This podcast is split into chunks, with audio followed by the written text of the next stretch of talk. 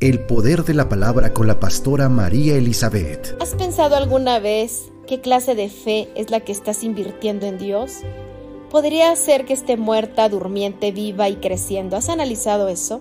La fe que es inactiva hacia Dios es lo que llamamos fe muerta. Así también la fe sin obras es muerta, como dice Santiago 2.26.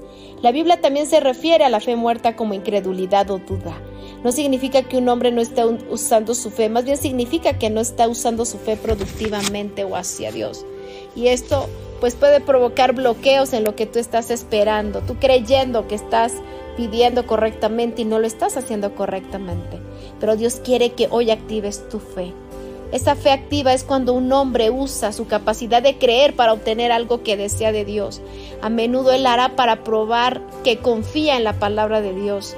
Por ejemplo, lo podemos entender como Namán el, leproso obedeció al profeta y se sumergió en el río Jordán siete veces y él recibió sanidad, él fue limpio.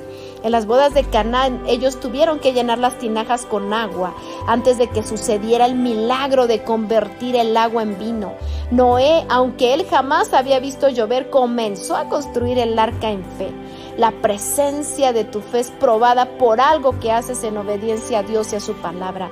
La habilidad para creer ya existe dentro de ti, es la sustancia llamada fe. Tu fe es como un músculo, mientras más lo usas, más se fortalecerá. Yo quiero ayudarte a que comiences a usar tu fe para obtener los milagros y las bendiciones que Dios quiere que recibas hoy. El poder de la palabra con la pastora María Elizabeth.